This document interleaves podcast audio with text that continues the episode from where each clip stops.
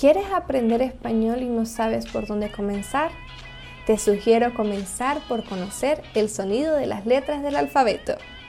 Portugués y español son idiomas que comparten casi exactamente el mismo alfabeto derivado del latín. Sin embargo, afirmar que comparten casi el mismo alfabeto no servirá de nada si no conoces el sonido de cada letra o las diferencias que hay entre ambos idiomas. Hola, soy Marioli Guerrero, creadora de Español entre Amigos y soy profesora nativa de español para brasileños con más de tres años de experiencia. En mi experiencia personal y como profesora, el primer consejo que le doy a mis alumnos es el de aprender los sonidos de las letras del alfabeto en español. Y hay una razón de fondo que te aseguro compartirás conmigo. El español es un idioma fonético, quiere decir que se pronuncia del mismo modo en que se escribe.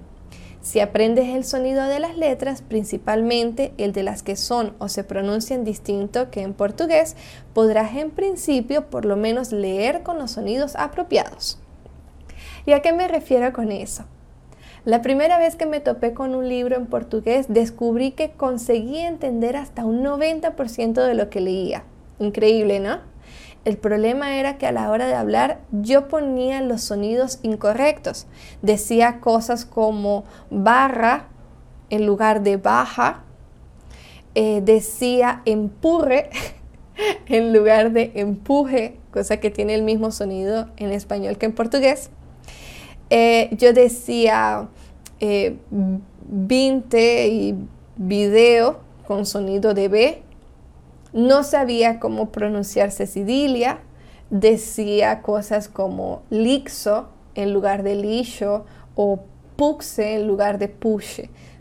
¿Cuántos problemas me hubiese evitado y cuántas vergüenzas habría evitado también si hubiese comenzado por conocer el alfabeto en portugués?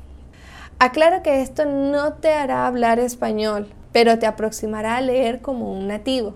Tengo alumnos que para cuando aprenden el sonido del alfabeto consiguen leer español quizás mucho mejor de lo que yo leo portugués.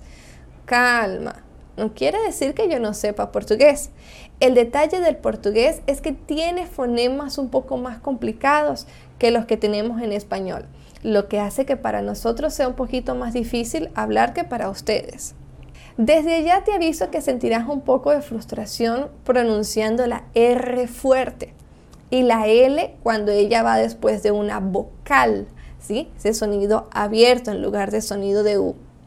En cuanto a la R, hay algunos trucos que podemos poner en práctica para mejorar tu pronunciación.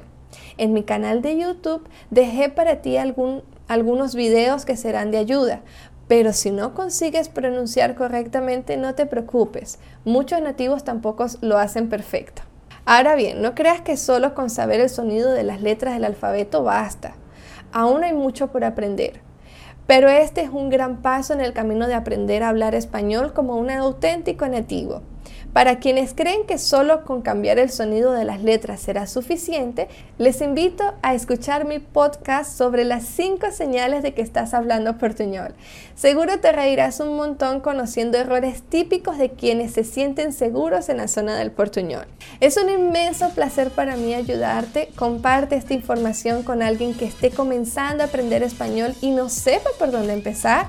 Nos vemos en un nuevo podcast. Los quiero un montón. Hasta la próxima. Chao, chao.